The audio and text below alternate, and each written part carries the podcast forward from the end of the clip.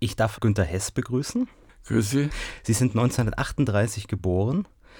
Das heißt, Sie haben vermutlich so die ersten Erinnerungen noch in den 40er Jahren an das Radio. Äh, 40er nicht ganz. Also das weiß ich also von der Ausbildung her, dass die Tonbandtechnik so, glaube ich, 36 entwickelt worden ist. Und wie ich kam, äh, 1958, 58, 58 bis 2003 war ich Mitglied des Bayerischen Rundfunks, der zweitlängste nach dem Pollinger.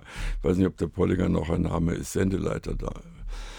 Ähm, 58, da war die Tonbandtechnik äh, schon gut eingeführt und es war gerade das Jahr, wo dann die M5 äh, entwickelt worden war und die 38er Geschwindigkeit ähm, Standard wurde.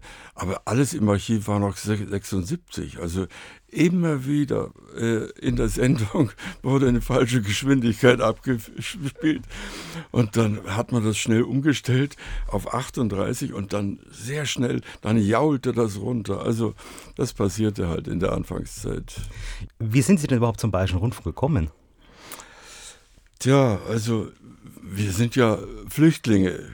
Ich bin in der Oberpfalz aufgewachsen und äh, ab 56, glaube ich, hatten wir ein, ein Radio. Und ab da habe ich dann regelmäßig ähm, Bayern gehört. Es gab nur Bayern 1 und äh, ähm, Voice of America, weil da kam Jazz ab 22 Uhr.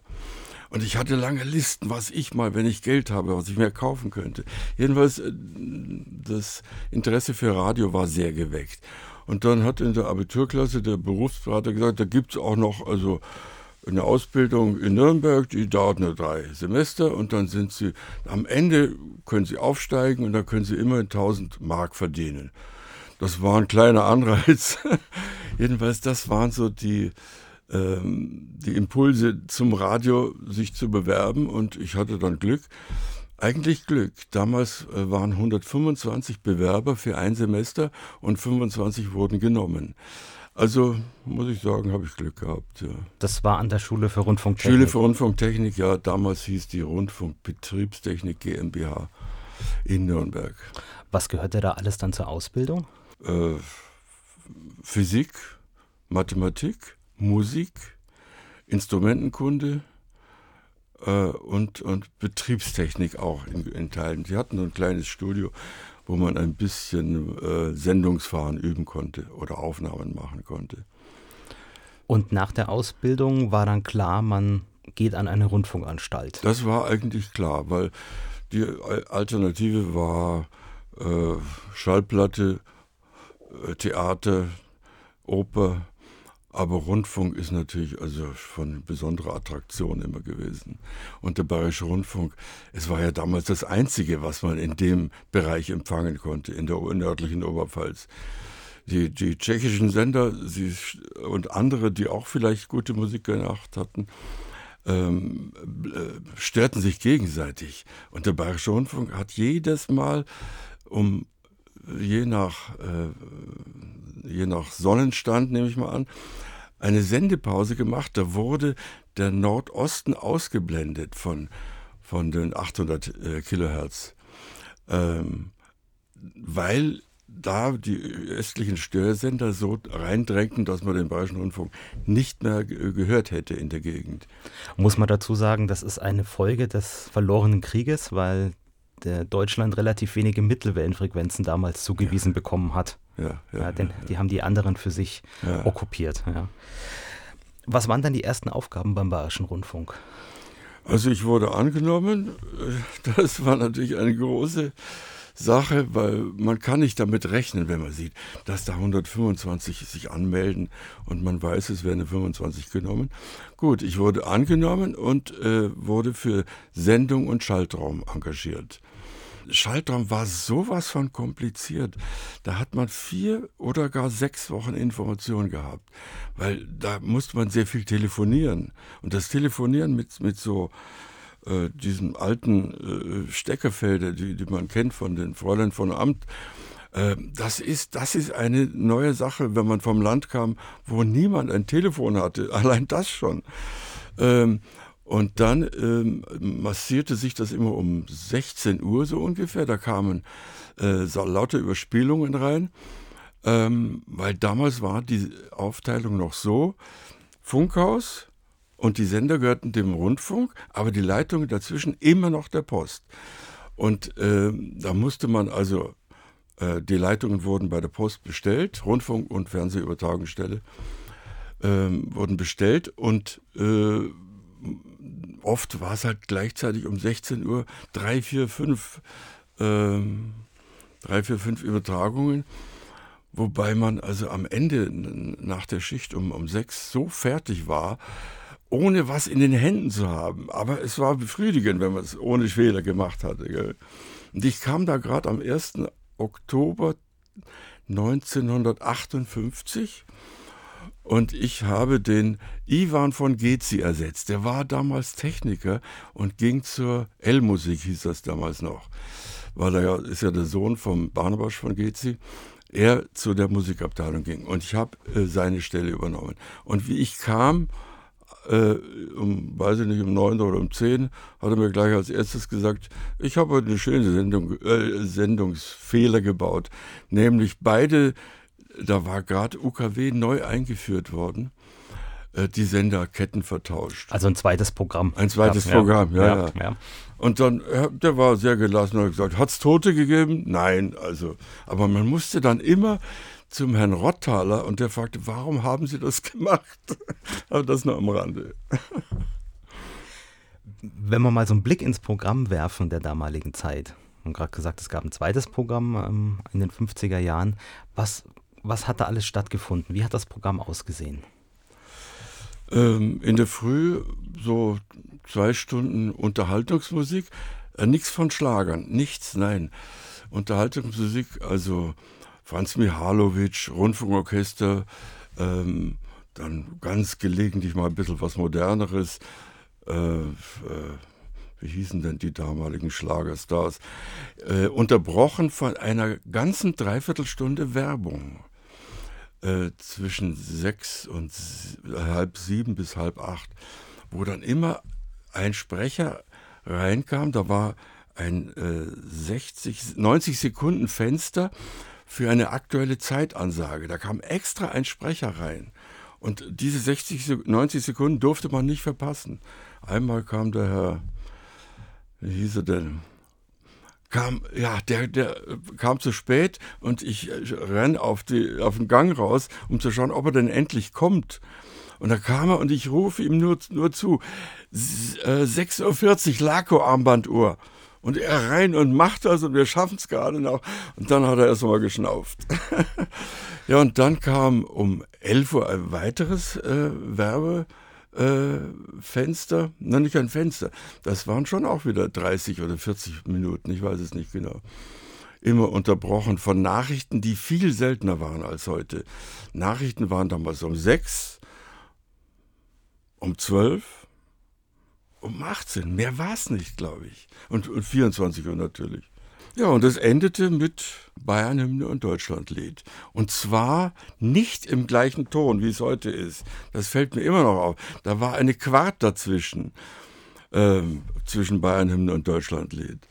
Und irgendwann in den 70er Jahren haben irgendwelche Musiker gesagt, na, das müssen wir ändern. Es soll mit dem gleichen Ton weitergehen. Das ist ganz interessant. Als dann das zweite Programm kam, Gab es dort spezielle Sendungen, die dann nur dort stattgefunden haben? Ich glaube, das zweite Programm, soweit ich mich erinnere, war auch ein gemischtes Programm. Die auffälligsten Sendungen für uns waren ähm, 17 Uhr Bayern-Chronik und das Ganze fand statt in einem bisschen erweiterten TM, hieß das damals noch Ton, heute TBR, Tonbearbeitungs Tonträger. TM, so viel ich weiß, als Unterschied zu TP äh, oder TS, T-Schallplatte. TM ist T, Tonträger Magnetophon. Deswegen sage ich immer noch TM. Und das hatte drei M5 und, und sechs Regler, mehr nicht. Da wurde Sendung gefahren. Und äh, es war dann abends immer ein bisschen elitärer, das Programm, wie heute Bayern 2, immer noch ein bisschen ein hochwertiges Minderheitenprogramm ist. Ähm, da kam, da gab es eine Abteilung namens Sonderprogramm mit dem Chesney, der war ein ganz berühmter Linker und, und äh, war schon bemerkenswert, dass der Bayerische Rundfunk sich sowas geleistet hat. In den 50er Jahren, wenn man sich mal so den Standort Funkhaus anschaut, ähm, da gab es das Gebäude, den Studiobau noch nicht, wo heute die, der Großteil der Sendestudios untergebracht ist. Wo waren denn damals die Studios und Sendekomplexe? Also die erste Zeit war ich ja, wie gesagt, im Schaltraum und, und äh, erstes Programm. Das heißt, es gab nur das nur eine ein, Programm. Ja, ja. Äh, abgesehen von dem zweiten, was dann im vierten Stock war. Der Schaltraum war im Keller, wo heute äh, der Zugang von der Tiefgarage ist. Und es war für mindestens drei Jahre ein unerträglicher Lärm, weil da das neue Funkhaus gebaut worden ist. Und äh, der Schaltraum bestand aus drei Räumen. Dem Hauptzimmer, äh, wo ein Kreuzschienenverteiler aus dem Jahr 1936 von den Olympischen Spielen ein Teil da äh, integriert worden war. Ein zweites kleines Kämmerchen nannte sich Kontrollraum 1 wo damals der Freiheitssender Bayern äh, den Aufruf gemacht hat, dass das nicht erhalten worden ist, ist sehr schade. Dass die, die haben 24 Stunden lang den Nazis äh, Widerstand geleistet und aufgerufen zum Widerstand. Das geschah aus diesem kleinen Kämmerchen. Das waren vielleicht zwei Quadratmeter, mehr war das nicht. Und nebenan ein bisschen größeres, der sogenannte Kontrollraum 2. Da war auch ein kleines Mischpult drin. Da saß dann die Betriebsaufsicht und hat den Betrieb bewacht, beobachtet. Und äh, das erste Programm, es gab damals, so viel ich weiß, drei interne Regieräume, die hießen A, B, C, die hießen aber immer, äh, bist du heute in Anton? Sind Sie, wir waren immer per Sie. Sind Sie heute in Anton, in Bertha oder in Cäsar? Cäsar war dann klar ähm, das erste Programm. Und das waren zwei Räume, die durch eine riesige Glasscheibe äh, getrennt waren. Aus akustischen Gründen, weil die Tonbandgeräte halt ziemlich viel Lärm machen. Aber es war immer offen, weil man brauchte. Äh, man, wenn ich äh, das Band, das nächste Band angefordert habe, äh, hat man bloß rübergeschrien, ab und nicht auf Rotlicht gewartet. Und das war, da waren vier oder fünf ähm, was waren das für Tonbandgeräte? Es waren noch nicht die, die M5. Aber das war also das sogenannte äh, der Regieraum Cäsar. Das heißt, Sendung wurde damals von technischer Seite zu zweit gefahren, ja, grundsätzlich. Immer. Ja, ja, ja, ja. Zu zweit und, äh, und es gab nur Damen, Frauen als Techniker. Es gab nur Technikerinnen. Das war lange so. Äh, nur der, der Westdeutsche Rundfunk war noch länger männerorientiert und hat Frauen gar nicht zugelassen. Die, der Bayerische Rundfunk war da sehr fortschrittlich. Es war aber eine Folge auch des, äh, des Zweiten Weltkriegs, weil alle Männer an der Front waren. Und eine der ganz alten war die, die Frau Schrägle, Fräulein Schrägle, war nie verheiratet. Und, und die gesamte Schallaufnahme, wie es hieß, waren alles Damen, die aber sehr stolz waren auf, auf ihren Ruf. Es war zu der Zeit eine der besten Schallaufnahmen. Das heißt, wie man händisch mit dem Tonband umgehen kann. In der Anfangszeit wurde es noch nass geklebt, das, das Tonband. Äh, das ist natürlich, also, da gingen keine Schnellschüsse, weil je, man musste mindestens drei Minuten warten, bis der äh, Schnitt, äh, das Klebe, die Klebestelle getrocknet war. Sie waren im Schaltraum, haben Sie gesagt, anfangs? Schaltraum und Sendung, das war dann gleichzeitig, ja, ja. War das denn damals grundsätzlich so, dass es verschiedene Bereiche gab, in denen man tätig war, oder war man in allen Bereichen unterwegs? Naja, das waren die zwei Bereiche, wenn man als Neuling daherkommt. Ähm, und es waren viele alte Kollegen da, so viel waren es gar nicht die alle nur Elektrotechnik studiert hatten. Also nur heißt, äh, weil sie dadurch die technische Ausbildung hatten. Der, die Übertragungstechnik war ja so viel mit Technik und Wissen und Fehlerquellen behaftet, dass man also ausgebildete Ingenieure, Elektrotechnik brauchte. Von Musik hatten nur ganz wenige Ahnung. Äh, das kam dann mit dem Beruf dazu. Aber ich erwähne nur einen, der Herr Filbig, der äh, einer der ganz großen Namen im Bayerischen Rundfunk ist immer noch. Der konnte perfekt Klavier spielen. Der hat sich manchmal ans Klavier gesetzt und hat, hat äh, wenn eine Probe war mit dem Rund Rundfunkorchester, hat er dazu gespielt. Der konnte das, ja.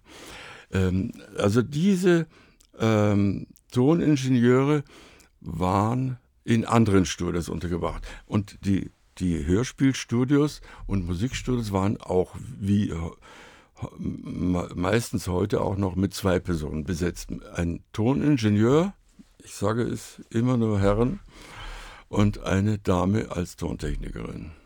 Wo befanden sich diese Räume damals? Ich glaube, da gab es in den Innenhof auch noch einen Anbau mit einem Sendesaal, oder? Ja, das waren die sogenannten Haarstudios von Herbststraße. Da gab es drei. Eins und zwei waren Aufnahmestudios, weil äh, in der Zeit, wo das neue Funkhaus gebaut wurde, waren A und B, Anton und Bertha, außer Betrieb. Also es reichten immerhin nur zwei, zwei Studios. Es gab in der Schallaufnahme schon Bearbeitungsstudios, aber ich schätze, es waren, waren nicht mehr als zwei, drei, äh, wo die Tontechnikerinnen selbstständig Aufnahmen machen konnten schon und dann hinterher selber gleich geschnitten hatten. Und in den größeren Studios waren auch die Orchester? Ähm, in den größeren Studios, ja, das habe ich nicht mehr erlebt. Also, ähm, wie ich kam, war schon äh, ein Studio im Herkulessaal, im AEG-Haus und in der Blindenanstalt, ausge äh, Blinden, äh, wie heißt die? Blinden, Blindenanstalt in der Lotstraße, ja. Das waren Außenstudios, die eingerichtet waren für die Übergangszeit, äh, bis das neue Funkhaus fertig wurde. Und der Bau des neuen Studiogebäudes begann Anfang der 60er Jahre? Ich glaube bald nachdem ich gekommen bin, also sicher 59, 60, weil ich glaube, es hängt zusammen mit der Errichtung neuer Studios, die als sogenannte Einmannstudios konzipiert waren. Und das war, ich mich erinnere, äh, wurden wir auch nur Herren zunächst äh, in den Einmannstudios eingewiesen. Ähm, und das war 1963. War man denn als Personal, das in den alten Räumen in Anführungsstrichen gearbeitet hat, dann involviert am, beim Bau der neuen Studios? Tja, das ist eine eigene Abteilung. Also die, die äh, Spezifikationen, die Vorgaben hat die technische Direktion gemacht. Ähm, damit waren wir eigentlich nicht befasst. Es gab keine großen äh, Möglichkeiten, sich besonders äh, anders als andere Rundfunkanstalten einzurichten.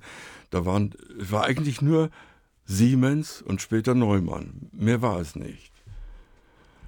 Und, und ja, Regler, Regler gab es Spezialfirmen, Eckmiller zum Beispiel. Jedenfalls, also es gab von der, von der Aufgabenbeschreibung keine großen Unterschiede, ob das jetzt also Norddeutscher Rundfunk oder Westdeutscher Rundfunk oder wir waren. Welche Räume wurden da alles konzipiert und dann gebaut in dem neuen Gebäude? Ja, die großen Studios, Studio 1 ist ganz bemerkenswert, immerhin heute noch völlig aufgehängt an ganz schweren äh, Federn, damit es vom Verkehrsvibrationen völlig entkoppelt ist. Das ist das größte, entfasst so ungefähr 600 Personen. Äh, das Studio 2 hat äh, ein bisschen kleiner, dieselbe Konstruktion, aufgehängt von der Decke, äh, um die Vibrationen zu unterdrücken.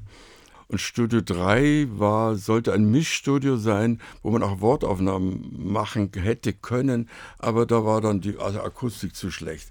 Wenn ich also einen Vortrag habe und der klingt wie in einem Saal und niemand klatscht, ist, ist es blöd, da drin eine Wortaufnahme zu machen. Das war das Studio 3. Das wurde für Kammermusik benutzt. Und dann, das, das waren jetzt die drei großen. Ähm, die Außenstudios waren vorhanden wie gesagt, äh, Herkulessaal, voll eingerichtet. Und das ähm, Deutsche Museum. Der Kongresssaal des Deutschen Museums war akustisch ja, äh, fast genauso gut wie der Herkulessaal, aber ein äh, scheußlicher Anblick. Also, und wenn man seitlich unter den äh, äh, äh, ersten Rang saß, hörte man ganz merkwürdig. Aber für Aufnahmen war es sehr gut. Und da war auch ein ständiges Mischpult und ein ständiges Studio eingerichtet. Ich glaube, da waren viele Publikumsveranstaltungen. Ja, ja, ja, das war der, bis in die 80er Jahre wurde, da ist eine der berühmten Aufnahmen von, von Bernstein, Leonard Bernstein.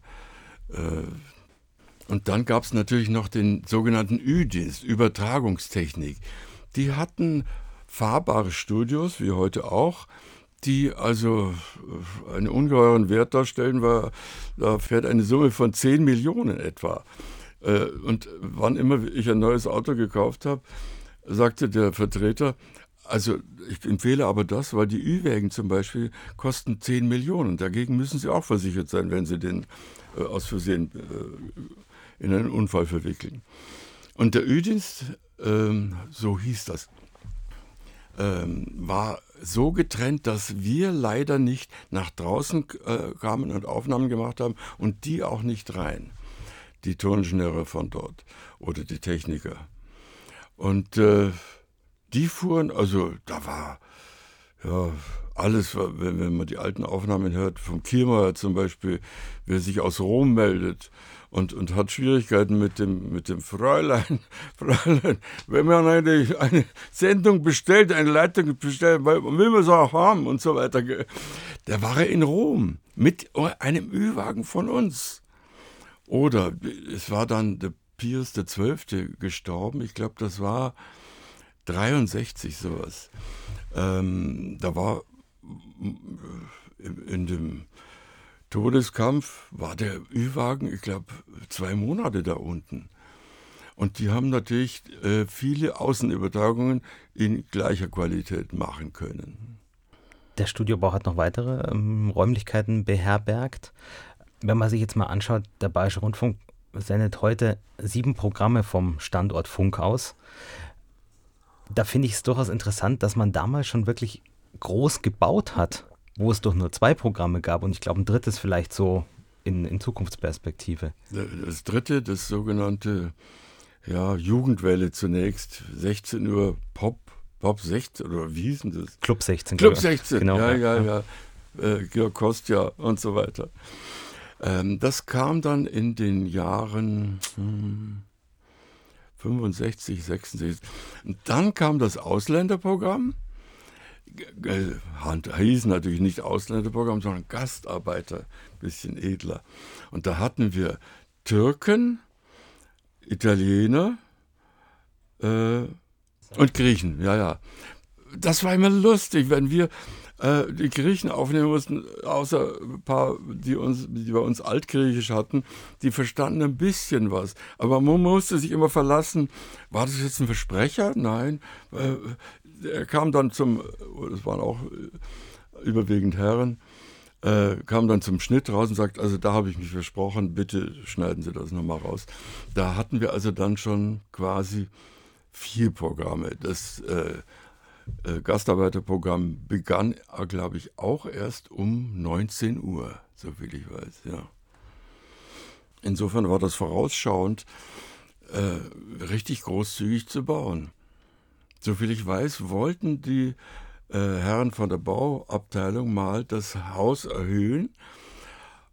Aus irgendeinem Grund, äh, ich glaube wegen der Funkstrecke, die da oben in der Blumenburgstraße steht, noch steht, und der, das, den Strahl äh, behindert hätte, durften wir hier nicht höher bauen. Also es blieb bei den sieben Stockwerken mit oben auf ein paar Antennen. Ähm, einer der, der besten Techniker und äh, vorausschauendsten war der Herr Peter Reins. Der hat gesagt, gut, äh, mit dem neuen Funkhaus haben wir drei neue äh, hochwertige äh, Hörfunkstudios, die aber eine Person bedienen können muss. Das heißt, wir, die Jungen, die, wir waren damals noch Techniker, äh, durften, wurden dort in, eingewiesen machten die Aufnahmen und hinterher selber schneiden. Und da spielte sich schon was ab, was die Älteren, die waren ja technisch genauso gut vorgebildet, aber die Handhabung des Tonbands und des Gehören, das konnten die nicht so jedenfalls, also es waren lauter Junge, äh, das waren der Herr Schmidt, der Jütte, ich, ähm, die da ein, und der Herr Lamy, die da eingewiesen wurden und diese äh, Form der ähm, Personaleinsparung hat sich sehr bewährt. Und es war auch ein, sagen wir mal, ein direkteres äh, Arbeiten miteinander. Man muss es nicht eine kleine Versammlung äh, im Regieraum an, abhalten und sagen, alle mal zuhören, wir machen jetzt Folgendes, sondern es geht nur eine einzige Person von der Technik. Und wenn viel war da, war da ein Regisseur und ein Aufnahmeleiter. Mehr war da gar nicht. Ähm, diese Ein-Mann-Studios hieß es, später, wie dann Damen auch äh, eingewiesen wurden, hieß es natürlich Ein-Personen-Studios, korrekterweise. Und wir hatten äh, ein Filter, Anschlüsse für drei Mikrofonen und für fünf äh, äh, Bandmaschinen und Plattenmaschinen. Insgesamt drei plus zwei. Nachdem Sie in die neuen Räumlichkeiten im neuen Gebäude eingewiesen wurden, hat sich dann das Tätigkeitsfeld verändert? Das äh, hatte ich ja eben ungefähr gesagt. Äh, ich habe dann also einen sehr guten Zwischenchef gehabt, den Herrn Filbig, der hat gesagt, also und der Herr Petreins auch, wer begabt genug ist, und den fördere ich und dann wird er zum Turningenieur ausgebildet. Das heißt, ab 67 ungefähr äh, waren die Fortbildungskurse in Nürnberg und da durfte ich dann schon als jüngster Turningenieur in die großen Studios zunächst mit Hörspiel und Wortaufnahmen, da fällt Pumuckel rein. Pumuckel begleitet mich ein halbes Leben. Und äh, später dann auch Musikaufnahmen. Die erste Musikaufnahme, man denkt, das ist das Allerschwierigste. Das ist aber gar nicht so schlimm. Äh, das stimmt schon mal in sich. Nur ich stelle mich dazu und nehme es möglichst gut auf. Äh, während ein Hörspiel zum Beispiel, da ist nichts vorhanden, das muss alles erzeugt werden. Und es muss so klingen, als ob wir an Ort und Stelle jeweils wären. In dem äh, Telefonzelle, auf der Wiese draußen, ein Flugzeug kommt vorbei, muss alles hergestellt werden. Bei Musik habe ich einen Löwendompteur, den Dirigenten, der das schon mal perfekt abliefert. Ich korrigiere bei Musikaufnahmen nur äh, Unzulänglichkeiten vom Saal und manchmal auch, manchmal auch äh, Unzulänglichkeiten von der Komposition. Wenn äh, ein winziges Flötensolo zu hören ist, wo äh, man eigentlich im Saal dann zu wenig hört, das wird korrigiert. Und die Aufnahmetechnik bei Musik, die ist dann schon so aufwendig, weil äh, allein die, die Streicher haben zehn Mikrofone. Erstes zwei, zweites zwei, Bratschen zwei, äh, Celli 2 und, und Bässe 2. Da bin ich bei zehn Mikrofonen. Das heißt aber, dass ich es perfekt abbilden kann. Aber die erste Musikaufnahme für so einen Neuling, wie der dann vom Wort kommt, da hat man ein bisschen Bammel, aber sie waren alle sehr freundlich, auch bei der Volksmusik.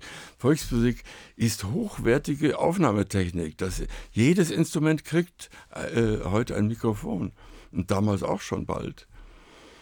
Und äh, mein Arbeitsfeld hat sich da durch diese günstige Konstellation hat sich so erweitert, dass ich halt gesehen habe, das ist was Wunderbares. Dieser Beruf, schöner geht es nicht. Wie hat sich denn in diesem Zeitraum, sagen wir mal so 60er, 70er Jahre, die Technik gewandelt? Was, was gab es da Neues an, an technischen Einrichtungen, die man dann auch eingesetzt hat? Ja, es, das Erste, was man, ähm, was wir gern gehabt hätten, ist äh, Hall. Hall. Wie es dann verfügbar war, ist es ein bisschen viel übertrieben worden, aber ähm, der Herkulessaal hat ein, eine Nachhaltzeit von 1,6 Sekunden, 1,5. Das ist für moderne Ohren zu wenig. Also da wurden schon gleich bei dem ähm, Einrichten des Herkulessaals der Regie zwei Hallräume eingerichtet. Die, die hatten eine Nachhaltzeit entweder kurz, aber kürzer als 1,8 war es nicht und das andere waren schon fast vier Sekunden. Und das mischte man dazu. Das war in der Anfangszeit auch schon Standard, dass man Hallräume hatte. Wie muss man sich denn einen Hallraum vorstellen? Also heutzutage hat man ein Plugin in seiner Software und dann hat man da einen Hall. Wie hat man, also wie, wie lief das wirklich ab technisch? Das, äh, der Raum muss gar nicht groß sein, aber je nachdem, wie viel Hall ich haben will, ist er viertel gefliest, halb gefliest, voll gefliest. Auf der einen Seite steht ein Lautsprecher zu Monozeiten und auf der anderen Seite steht das Mikrofon für Monoaufnahmen. Und das wird eingespielt, nicht äh, komplett als Signal genommen, sondern zu dem vorhandenen Signal dazu gemischt. Ähm, und die waren aber für Wortaufnahmen nicht zu gebrauchen, außer ich will eine Kirche nachbilden.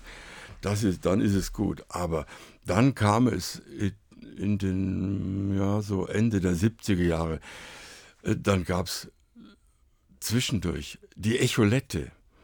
Das war ein, ein äh, rotierendes Band in einem Gerät, was vier oder sechs Abnahmestellen vom Tonband hatte.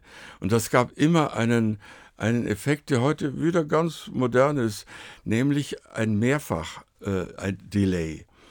Das haben alle Musiker auf die Bühne benutzt. War für uns in der Qualität so schlecht, weil es brummte und äh, immer nur der eine Effekt.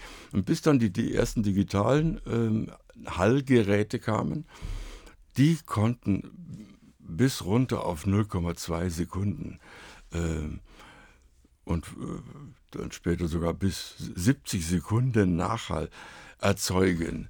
Das ist natürlich ein irrer äh, Nachhall, der bei den Medientagen immer sehr viel äh, Erfolg hatte. Wenn ich dann sage, ich kann jetzt mal hier vorführen, was ich könnte, wenn wir mal in, im Taj Mahal sind. Äh, und dann hörte das nicht auf 70 Sekunden. Also diese Veränderung gab es de, ab den 70er Jahren. Der Hall wurde verbessert. Dann wurde verbessert die Filterungsmöglichkeit.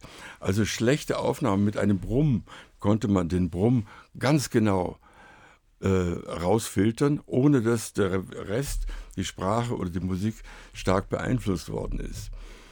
Es ging immer nur um Effekte, äh, weil ein, Mikrofone waren ja damals hochentwickelt, sehr gut. Wenn ich daran denke, wenn ich eins von den berühmten M47, 48, 49 von, Neumann heute hätten, die in Amerika reißen es mir aus der Hand für 6000 Euro oder so. So gut waren die Mikrofone. Die Speichermöglichkeit war erst ab Tonband einigermaßen gut. Äh, und da konnte man dann äh, in, bei Musik eigentlich nicht, aber bei Hörspielen mit den neuen Geräten und dem Hall viele Effekte erzeugen, die die äh, eben ja teilweise exzessiv eingesetzt worden sind. ich, da fällt mir noch eine Geschichte ein. Äh, per Anhalter ins All. Das erste Mal, wo die Außerirdischen äh, sehen, da unten ist was. Und es fällt das allererste Mal das Wort Erde. Sage ich zum Regisseur, darf ich da meinen 70 Sekunden Halt und so äh, machen? Sagt, nein, das wartet kein Hörer ab. Mach ein bisschen was, aber keine 70 Sekunden. Bei so einer Hörspielproduktion, wie oft, mal so durchschnittlich, wurde ein Take von einem Band auf ein anderes kopiert, bis es dann in der Endfassung gelandet ist? Man hat möglichst wenig äh, kopiert, weil jedes, äh, jede Kopieraktion erzeugt Rauschen. Ich meine, der Störspannungsabstand ist bei der ersten Aufnahme ungefähr bei 55 dB. Das war für Mittelwelle hervorragend, für UKW auch noch gut. Aber beim zweiten Mal kopieren und es kommt fast immer ein drittes Mal dazu, was man möglichst vermeiden wollte. Da ist man schon im Bereich des Rauschens jedenfalls, dass das der Hörer auch zu Hause hört. Also zweimal die Erstaufnahme ein zweites Mal einsetzen, das geht äh, problemlos. Die Arbeitsweise beim Hörspiel ist ja, oder bei jeder äh, Form, wenn was äh, dazukommt an Geräuschen, hat sich ausgebildet, ähm, zunächst die Sprachaufnahme trocken zu machen schon mit der richtigen Akustik, aber wenn es dann, äh, dann eine andere äh, Akustik, äh, Ortswechsel sein sollte, dann wurde das nachgemischt. Also im Wald dazu. Und da hat man es auch in der Hand gehabt, das nicht zu, zu laut äh, werden zu lassen. Während bei der Erstaufnahme, ich weiß noch vom, vom Kinderfunk, der Jan Alverdes, die, die Pumuckls, der hat alles immer live mit noch machen wollen. Das war also Mitte der 60er Jahre. Äh, aber wenn dann ein, ein, ein Versprecher war und ich musste hinterher schneiden, dann fällt es auf, wenn ich die Atmosphäre mitschneiden muss. Also hat sich herausgebildet, Standard ist, den Text trocken aufnehmen und dann nachmischen. Äh, und das Nachmischen war so aufwendig, dass man die, genau dieselbe Zeit äh, wie für die Erstaufnahme gebraucht hat. Also Hörspiel, was immer noch gut äh, versorgt ist mit, mit einem Zeitproblem. Eine Woche, fünf Tage Textaufnahme und fünf Tage Mischen. Wie viel Aufwand war in der Nachbearbeitung von Musikaufnahmen, wenn man so ein Orchester aufnimmt? Nicht so viel, weil es sind ja erstklassige Ensembles, also äh, Orchester. Das, das Symphonieorchester zählt zu den, auch damals schon mit, mit Kubelik, äh, ähm, zu den besten Orchestern der Welt.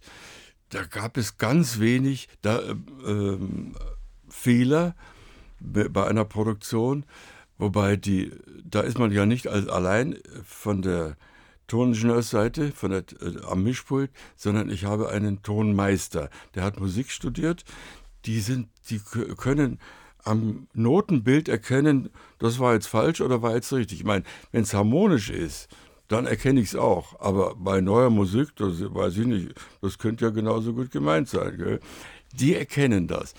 Und äh, die beim Erstdurchgang schreiben die mit, äh, an dem äh, in, dieser, in diesem Takt ist ein Fehler, Horn. Horn ist immer speziell, weil es halt so ein äh, gefährliches Instrument ist, was, was, was also höchste Präzision erfordert. Und immer wieder ist ein Kiekser drin. Bei Live-Aufnahmen ist es halt so.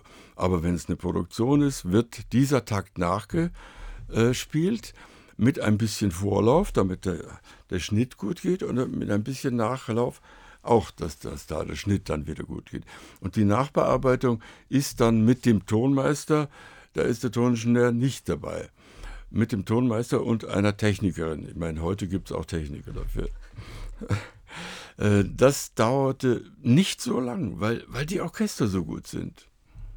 Wann fing man denn da mit Mehrspurtechnik an? Das erste war eine Vierspurtechnik. Also ich weiß von den Beatles, dass äh, Sgt. Pepper ist auf einer Vierspurmaschine aufgenommen und die erste äh, Stereoaufnahme ist auch sehr roh. Die, man konnte nicht, nicht sehr viel Mittelstellungen machen, sondern nur links, rechts und Mono, Mitte. Das hört man auch auf den Aufnahmen. Ähm, das war, wann, ja, Mehrspurtechnik, Vierspur, das war schon Ende der 60er Jahre. Und dann kam als nächstes eine Achtspur, 16 Spur, und 24 Spur und digital sogar 48 Spur. Die 48 Spur von, von Sony hatten wir nicht, aber 24 Spur von Sony, das ist auch nur ein Halbzollband, also doppelt so breit wie ein normales Tonband, wo, wo 16, äh, 24 Spuren drauf sind. Äh, das kam etwa raus äh, Ende der 70er Jahre. Ja. Ähm, und die Mehrspurtechnik führte dazu, dass die Nachbearbeitungszeit erheblich geworden ist. Also lange wurde äh, aus künstlerischen Gründen eigentlich vermieden, eine, eine klassische Musikaufnahme nachzubearbeiten. Es ist so wie zwei oder vielleicht sogar sechs Ohren an, im Moment der Aufnahme gehört haben und für richtig befunden. Und so bleibt es. Aber mit mit, mit den wachsenden Bedürfnissen äh, wurde dann äh, auch das teilweise in, in Mehrspurtechnik aufgenommen und nachgemischt. Was waren denn die ersten Kontakte mit digitaler Aufnahmetechnik? Das war auch schon Ende der 70er Jahre. Und zwar abgeleitet von einem Videostandard.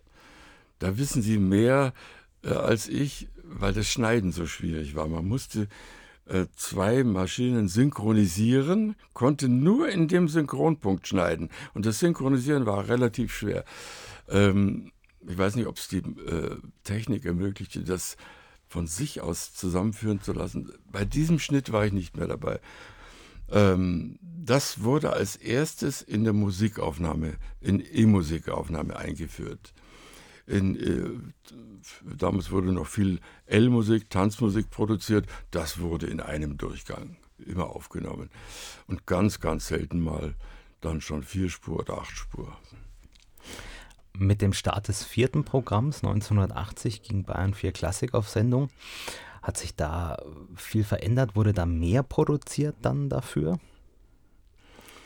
Hm, das kann ich jetzt eigentlich nicht sagen. Ich weiß nicht, wie äh, um die Zeit ein äh, Austausch von, von Aufnahmen innerhalb des äh, Deutschen Rundfunks stattfand, weil die, die fünfte von Beethoven und die neunte, die gibt es bei jedem Sender in 20-facher Ausfertigung. Ähm, das hat sich sicher verstärkt, dass gute Aufnahmen ausgetauscht werden.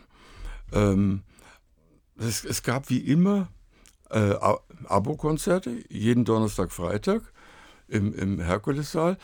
Und äh, dann gab es Produktionen es wurde noch nicht so viel produziert wie, wie heute, das kann man gar nicht sagen.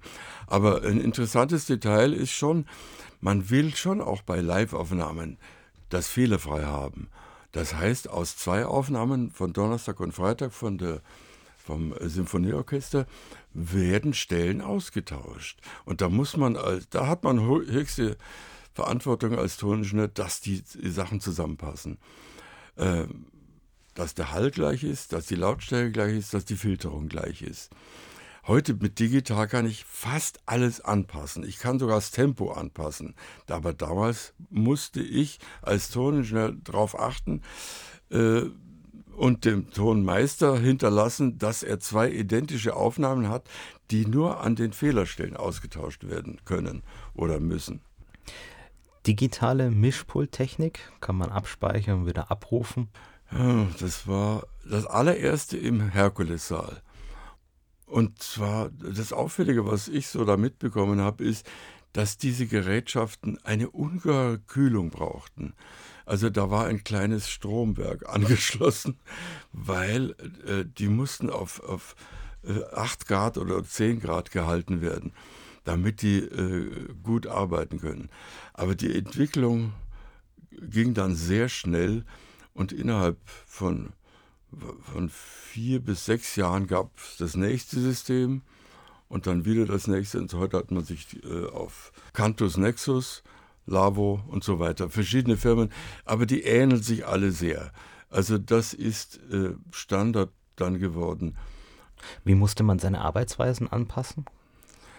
Tja, ja. aber es fließt das, die Erfahrung des bisherigen Wissens mit ein. Die Arbeitsweise ändert sich eigentlich nicht. Die Möglichkeiten ändern sich und erweitern sich. Ähm, aber es bietet auch Fehler. Man kann nicht alle ähm, Möglichkeiten in einem Reglerzug unter, unterbringen. Es, äh, normalerweise ist ein Reglerzug über dem Regler äh, Verstärkung, Panpot, links, rechts, Mitte, Filterung, Hallauskopplung und dann kam als nächstes Verzögerung dazu, weil es, äh, weil die, die ganz äh, hervorragende Ohren haben, haben geglaubt zu erkennen, ich höre es, dass die, die, die Pauke direkt abgenommen ist im Vergleich zu vorne den ersten Geigen einen Unterschied von 40 Millisekunden hat. Und dann, dann kommt noch ein Knopf dazu. Und das führte dazu, eine, ihr weiterer Knopf, weitere Fehlermöglichkeiten, weil man konnte den Reglerzug gar nicht so äh, mit allen Knöpfen bestücken. Das heißt, ich musste immer vorwählen. Will ich Filter? Will ich Hallauskopplung? Will ich Verzögerung? Und ich, äh, ist mir einmal bei Live-Sendung passiert, ich will die Verstärkung erhöhen und erwischt die Zeitverzögerung und das Ding macht plötzlich ähm, so Kampffilter-Effekte. Also wie, wie, es in der Popmusik sehr äh, sehr gern benutzt worden ist. Und äh, der Tonmeister sagt, was war denn das? Was war denn das? Sag ich, ich bin, ich habe die Vorwahl falsch getroffen. Und das führte halt äh, jede Technik, die neu ist, da muss man sich eingewöhnen, aber die Arbeitsweisen bleiben auch ungefähr dasselbe. Äh, nicht umsonst sehen die Mischpulte auch noch aus wie in den 50er Jahren, auch wenn da die modernste Technik, äh, digitale Technik drin steckt. In den 80ern wurde ja von Sony äh, auch ein neues digitales Medium eingeführt, die DAT-Kassette. Ja, ja. Was wurde denn damit beim Rundfunk alles gemacht? Die DAT-Kassette habe ich als erster eigentlich zur Speicherung eingesetzt, weil äh, der, der Störspannungsabstand liegt bei 100 dB so ungefähr. Und es war mit dem Headroom so schwierig. Was ist denn Headroom? Ja, warum muss ich das beachten? Gut, du steuerst es wie bisher aus an dem, an dem analogen Lichtzeiger und dann stimmt es schon, weil die Spitzen zeigt das Ding nicht an, sind aber digital vorhanden. Und da hast du fast immer 8 dB Unterschied zwischen einer Tonbandaufnahme und einer Digitalaufnahme. Das war ein bisschen schwierig. Äh, das führte dazu, dass man, oder jedenfalls ich, die Erstaufnahme vom Text immer mit äh, Begrenzer gemacht habe. Da hört man es am wenigsten, wenn ich einen Fehler mache, wenn eine laute, ein lauter Schuss fällt und es ist äh, Hintergrund da, dann wird der im gleichen Moment, wo der Schuss fällt und äh, begrenzt wird, wird der Hintergrund auch nach unten gedrückt. Das hört jeder und ist so störend. Aber in der Erstaufnahme, wenn es eine reine Sprachaufnahme ist, hört man es fast nicht. Noch dazu, wo die Begrenze immer besser geworden sind. Stichwort Fairchild. Wenn einer heute noch einen äh, Fairchild hätte, äh, der wird in Amerika auch der aus der Hand gerissen. Gab es denn dann zu dem Zeitpunkt, sagen wir mal Ende der 80er Jahre, schon voll digitale Produktionen, wo man dann fast nur mit DAT-Kassette gearbeitet hat? Oder war dann die DAT-Kassette am Ende quasi das Speichermedium, das ins Archiv ging? Ja, nur das. Die DAT-Kassette war das Speichermedium am Ende. Und zwar, äh, ja, weil es eben eine Bandtechnik ist, wurde die erste Minute freigelassen, weil in der ersten Minute, auch bei normalen Musikkassetten, ist da aus mechanischen Gründen die Fehlerhäufigkeit am größten. Also eine Minute frei und dann ähm, die Technik die, die Wiedergabetechnik ist erstaunlich. Also wenn da Bolero aufgenommen wird, dann ist am Anfang auch wirklich nicht das leiseste Rauschen neben der kleinen Trommel zu hören. Und das hat das schon ermöglicht, die, die, die äh, DAT-Technik. Wurde aber sehr bald abgelöst, weil die äh, elektronischen Speichermedien mit Festplatte und so kamen. Ändern musste man sicherlich seine, seine ähm, Arbeitsweisen und Techniken auch, was die Computer anging, als die dann in den Audiobereich hineinkamen. Wo wurden die zuerst eingesetzt? Wo kam zuerst ein PC, der dann wirklich Audio aufgenommen hat und an dem man schneiden konnte? Das war, soweit ich vom Hörspiel sprechen kann, ähm, Ende der 80er Jahre. Ein System namens Diaxis. Und das hat ermöglicht, dass man auch Mehrspurtechnik haben konnte, obwohl ich nur zweikanalig ein Produkt haben will. Das war der große Vorteil.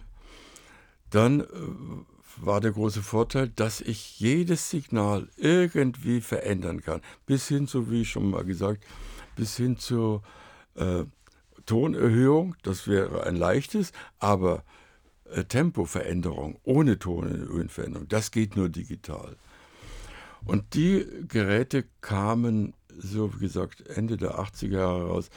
Und ich äh, bin ja schon ein Kind, ein analoges, äh, im analogen Zeitalter aufgewachsen. Ich hatte schon Schwierigkeiten, muss ich sagen. Ich war also bei einem ähm, Feature mache, war ich begehrtest, weil ich der Schnellste war, um eine Ausblende, die abreißt, aber noch rechtzeitig erwischen. Im Digitalen kann ich eine Kurve hinzeichnen. Gell? Und dann kriege ich so ein Gerät in die Hand und sage, wie kriege ich denn das, dass ich die Kurve hinmache? In der Hand hätte ich es. Machen wir doch. Ich habe eine Zeit lang wirklich doppelt gearbeitet viel analog und schon nur ein bisschen äh, Digitaltechnik. Wie es dann leichter verfügbar wurde und ich einen eigenen Computer zu Hause hatte und Samplitude verfügbar war, damit habe ich mich dann angefreundet und habe äh, eigene Aufnahmen verbessert, angepasst, äh, Jazzaufnahmen äh, verkürzt und so weiter, den Beifall verkürzt, alles das für mich zu Hause. Und das hat mir dann die Sicherheit gegeben, dass ich hier im Funk dann auch äh, gut damit zurechtkam. Aber genauso schwierig war es für die alten Technikerinnen. Die analogen taten sich schon teilweise genauso schwer wie ich. Wenn Sie sich an über 40 Jahre Bayerischer Rundfunk erinnern, was waren denn so ganz herausragende Produktionen, Sendungen? Tja, also eigentlich, es stellt sich immer mehr raus, ich bin ja einer der letzten Zeitzeugen von Pumuckel. 1964 wurde, glaube ich, die erste Pumuckel-Aufnahme von Alice Scout aufgenommen. Und ich äh, kam das erste Mal dazu. Ich habe inzwischen damals 1970 die ersten Pumuckel, sechs Stück, glaube ich, aufgenommen. Ähm, Pumuckel begleitet mich das Leben. Äh, da habe ich dann, weil es ist so, der, der Clarin war so ein fabelhafter Schauspieler, aber auch nett. Und ich habe dann gesagt, können Sie nicht für meinen Sohn einen Satz für meinen Sohn sprechen? Und dann hatte aus dem Stand weg ist er in die Pumuckl-Stimme gefallen und hat gesagt, hallo Christian, hallo Christian. Und ich spiele das zu Hause meinem Sohn vor, der war damals vier Jahre, der war völlig konsterniert. Erstmal, dass der Pumuckl ihn kennt und dass es den wirklich gibt, der ist ja unsichtbar, also hören kann man ihn zwar, das war merkwürdig. Und dann hat er mich weiter begleitet, der Pumuckl, nämlich Elektrola hat das auf Platte rausgebracht und dann kam plötzlich die Filmaufnahme. Da war der alte Meister Eder, der Pongratz, schon gestorben. Und im Film war der Bayerhammer, der Meister Eder. Da haben die gesagt, ja, dann können wir die alten Schallplatten nicht mit dem Pongratz als Meister Ede bringen, sondern da muss der Bayerhammer ran. Also, äh, wer kann denn das? Und da hatte ich auch einen äh, Regie, Regisseur, den Alexander Malachowski, der immer gute Kontakte zu den Schallplatten hat und gesagt, das machen wir schon. Wir schneiden die Stellen, wo der alte Meister Eder drin ist, schneiden raus und ersetzen den Bayerhammer da rein. Ja, die Brüche waren immer so, dass wir gedacht haben, jetzt legen wir Hobeln drüber. Wir stellen, es ging nicht. Das führte dazu, dass wir alle Produktionen von Pumuckl, über 80, alles neu aufgenommen und äh, heute, wenn ich erzähle, dass ich also alle Hörspiele, die es heute auch wieder auf CD gibt, von Pumuckl gemacht habe, dann steigt die Achtung ins Unermessliche, egal was ich sonst gemacht habe. Weil eine, für mich war das wichtigste Hörspiel, was ich je gemacht habe, äh, Per Anhalter ins All. Das ist also, dass die mir damals das zugetraut haben da war ich 38 sowas. Und es gab so erfahrene Tonschers-Kollegen. Und die haben gesagt, nein, das soll einer machen, das ist ein moderner Stoff mit vielen modernen Gags und Mitteln, das soll der Hess machen. Und da äh, hat der Ernst Wendt, der Regisseur, sein gesamtes Ensemble von den Kammerspielen beigebracht. Also da war schon, er kannte alle und alle kannten ihn und die Arbeitsweise war so, äh, am Nachmittag kam er zur Aufnahme, machte Aufnahme und dann sagte, und jetzt mischen Sie dann das bis, bis morgen. Da hatten wir freie Hand. Äh, also das war so eine befriedigende Arbeit. Äh, allein, ich war aber auch in einer Verfassung, wo ich, ja, ungewöhnliche Sachen sind mir sofort eingefallen. Der, der Safer Bibelbrox, der zwei Köpfe hat, ja, wie will man das akustisch machen? Dann habe ich ihm vorgeführt, dem Regisseur, ich könnte das stark verzögern, dass es fast eine Dreiviertel oder fast eine Sekunde ist und den zweiten, die zweite Stimme auch noch verändern. Und führe es ihm vor, sagt er, so machen wir es. Aber es wird unverständlich. Also, jetzt kriegen die Schauspieler diese Zeilen, wo der Doppelkopf spricht, kriegen unterstrichen, dass sie da besonders deutlich sprechen. Und das hat funktioniert. Also, äh, dieses Vertrauen, was mir der Ernst Wendt da entgegengebracht hat, war großartig. Wenn irgendwas Neues, äh, bis auf die Erde, wo ich den 70 Sekunden halt nicht untergebracht habe, äh, konnte ich alles machen, was ich wollte und äh, hat immer gesagt, ja, Sie wissen schon was, machen Sie. Das ist das Zweite. Und das Dritte ist ja die Begegnung mit Friedrich Gulda. Der hat also in seiner späten Phase, wo er zum Teil nackt aufgetreten ist und so, nicht bei uns, hat er ein, ein, ein Musical geschrieben, Paradise Island. Schlummert im Archiv des Bayerischen Rundfunks, einmal gesendet worden. Das war ähm, geklaute Klassik. Es beginnt mit dem fünften Klavierkonzert von Beethoven. Dann eine, eine abstruse Geschichte aber vom Aufwand her, die Münchner Philharmoniker, ein Rockensemble aus Österreich, ein 40-köpfiger Chor aus Linz und fünf Solisten. Und das sollte man mit, naja, da war schon immer äh, Digitaltechnik, äh, das sollte man auf einmal hinbringen. Also habe ich gesagt, das werde ich auf Mehrspur aufnehmen. War zwar nur eine 24-Spur und dann haben wir eine ganze Woche nachbearbeitet. Und diese Begegnung mit dem äh, Friedrich Gulda war menschlich sehr interessant. Er kam jeden Morgen voller Abstand zu uns, weil äh, ein, ein, weltberühmt, ein weltberühmter Künstler lebt in seiner dünnen Luft, dass er alles auf die Goldwaage legt. Ist das jetzt ernst gemeint? Was machen die mit mir? Hinter äh, tricksen die mich aus und nach eineinhalb Stunden wurde er normal und hat gemerkt, wir machen alles in seinem Sinn, wir machen das Beste aus diesem Produkt. Und es war so eine herzliche Atmosphäre, aber es begann jeden Morgen um zehn, dass er Abstand erstmal gehalten hat. Ein ganz, ein fabelhafter Mensch, aber ein Verrückter. Er hat dann auch so schöne Geschichten erzählt. Er sagte, ähm, beim letzten Konzert in, weiß ich nicht wo, in, in Linz oder was, Salzburg, sagte, äh, er zieht eine Jacke aus, hängt sie im Klavierstuhl und, Stuhl und sagt zum Publikum, ich spiele jetzt ähm, die Appassionata von Beethoven. Äh, das Klavier ist von Steinway oder war, ja, er hat ja äh, Bösendorfer bevorzugt und die Jacke ist von Armani. So, jetzt wissen Sie alles. so war Friedrich Gulda. Herr Hess, ich danke Ihnen vielmals für das Gespräch.